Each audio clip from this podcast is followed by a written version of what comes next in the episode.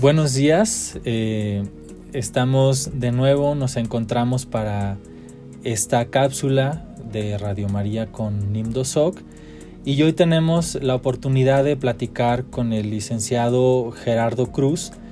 Él es colaborador en Nimdosoc, es parte del equipo de, de formación e investigación y también es experto en temas de migración y además con muchas incursiones prácticas acompañando en campo diferentes situaciones de, de migración. Bienvenido Gerardo, este, muchas gracias por estar con nosotros. Pues muchas gracias Daniel, muchas gracias a las personas que nos oyen por Radio María y que se toman un tiempo por seguirse formando en su fe. Bien, Gerardo, sabemos que el tema de migración es un tema muy eh, sensible y es algo de, entre otros temas o situaciones que tú trabajas, ¿qué nos podrías decir al respecto en términos generales de qué es la migración o cómo nos podemos acercar a este tipo de situaciones? Sí, eh, sí, Daniel, fíjate que el Papa, en la última encíclica que escribió, en Fratelli Tutti, eh, pone el tema de la migración muy al inicio de la encíclica y lo pone en un contexto de eh, dice él, los grandes flagelos de la humanidad. Un gran flagelo es la pandemia. Seguimos dentro de nuestras casas, seguimos con mucho eh, cuidado las indicaciones de salud, pero a veces eso nos impide ver lo que está pasando en el mundo. Entre otras cosas, el tema de los migrantes. Los migrantes siguen caminando por el mundo, siguen buscando oportunidades de vida, nuevos lugares donde vivir, a veces viajan solos, a veces viajan con su familia, a veces viajan personas muy vulnerables, personas adultas mayores, mujeres, hombres, eh, jóvenes, niños, personas incluso con alguna enfermedad o alguna discapacidad, que los hace todavía mucho más vulnerables. La pandemia, que es un gran flagelo, como dice el Papa, envuelve y tapa, por lo menos superficialmente, otros flagelos, como el de la migración. Y también, pues en un momento de globalización, donde lo más importante es el dinero, en muchas eh, ocasiones las personas pues son puestas debajo precisamente del tema del dinero. Primero pasan mercancías por las fronteras, primero pasan artículos para vender, para comprar, que las personas, porque las personas a veces en este sistema valen mucho menos pero ellas tienen que seguir pasando fronteras, tienen que seguir pasando eh, diques, fronteras, eh, digamos así, barreras, muros, mallas, mallas electrificadas, eh, fronteras vigiladas por drones, por militares, con muchas armas mucho más poderosas que, que la simple vida humana que portan los migrantes. Pero en estudios recientes en América Latina eh, eh, nos hemos dado cuenta que se ha incrementado el flujo migratorio entre países. Eh, participamos en una red de migración en América Latina que se llama la Red Clamor y ahí constantemente se están haciendo monitoreos en las fronteras y hemos descubierto que existen por lo menos tres grandes flujos en el continente que no han parado, sino que han crecido el tema de los eh, hermanos venezolanos, nuestras hermanas venezolanas, que están atravesando diversas fronteras por Sudamérica, más o menos en un millón y medio de personas. Una cosa impresionante. Después de la migración de refugiados sirios, es la segunda más grande del mundo en este momento. Pero también los del corredor centroamericano, que pasan por México hacia Estados Unidos, se siguen movilizando.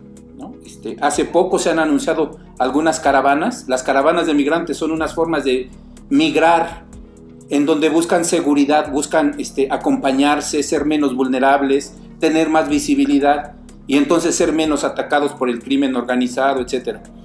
Siguen viajando entonces nuestros hermanos centroamericanos que pasan por México y también un tercer flujo importante es el de los haitianos. Nuestros hermanos de Haití han salido de, su país desde hace muchos años sobre todo por un, sismo, y después fueron recibidos en otros países de, Centroamérica, de Sudamérica, como en Brasil, eh, donde trabajaron, trabajaron, por ejemplo, en la construcción de los grandes eh, centros deportivos y, estadios para las Olimpiadas, para los Juegos Olímpicos y para el Mundial de Fútbol. Pero después del golpe de Estado, prácticamente es un golpe de Estado político que sufrió el gobierno, el actual eh, gobierno del presidente Bolsonaro, pues tiene una política más dura en contra de los migrantes y entonces los haitianos han tenido que, salir de su país. En México nos hemos encontrado con personas haitianas y nos han dicho lo difícil que ha sido atravesar nueve fronteras. Su recorrido ha sido a veces entre tren, autobús, a pie y atravesar nueve fronteras, a veces con un eh, idioma, con un eh, idioma ajeno a ellos. E-, ellos hablan el creol, el francés, han aprendido el, portugués eh, del Brasil, pero el castellano lo están conociendo. Entonces, eso dificulta más su tránsito además de otros flujos migratorios, este, que no hay que olvidar uno muy importante, que son las movilizaciones internas de los países. Colombia, México y algunos países de Centroamérica, como Honduras, representan movilizaciones internas muy importantes, eh, por el tema de la violencia, la violencia social, por el tema del crimen organizado y el narcotráfico, pero también por el cambio climático, cada vez más las migraciones y los movimientos internos en los países están este, siendo causados por el cambio climático, la falta de agua, los meteoros que ahora pegan más, ¿no? los huracanes, que ahora pegan más en las poblaciones, obligan a las personas a buscar nuevas formas de sobrevivencia. Bueno, ese es el contexto, digamos, de las migraciones en América Latina pero hay otras migraciones en el mundo que no podemos dejar de ver. Por ejemplo, en este momento, diario, ahorita en, febrero de 2021, están muriendo personas por frío en eh, Europa. Personas migrantes que no tienen casa, que los campos de refugiados no eh, los pueden recibir más y entonces están muriendo en la nieve por el frío. Eh, pero como ese, otras, otras este, migraciones eh, están en el mundo prácticamente. ¿no? El Papa dice en Fratelli Tutti, dice, las migraciones van a ser un factor determinante en el futuro próximo. Ya lo son.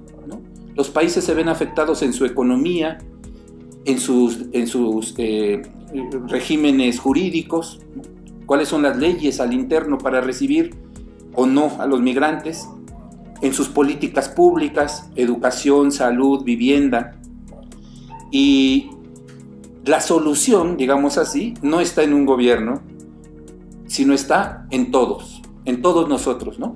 Parece que nosotros no tuviéramos injerencia en ello, o sea, nosotros vivimos en nuestra casa, en una ciudad, en Guadalajara, en, en, eh, Colima, ¿no? que, allí llega Radio María, yo la he oído ahí, eh, en Ciudad de México, vivimos en León.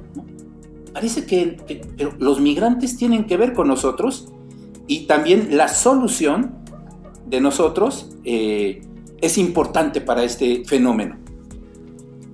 Muchas gracias Gerardo por este contexto y panorama tan completo que nos da sobre inmigración y nos vemos en la siguiente cápsula para seguir profundizando sobre la situación y la realidad que están viviendo nuestros hermanos y hermanas migrantes. Buenos días, gracias.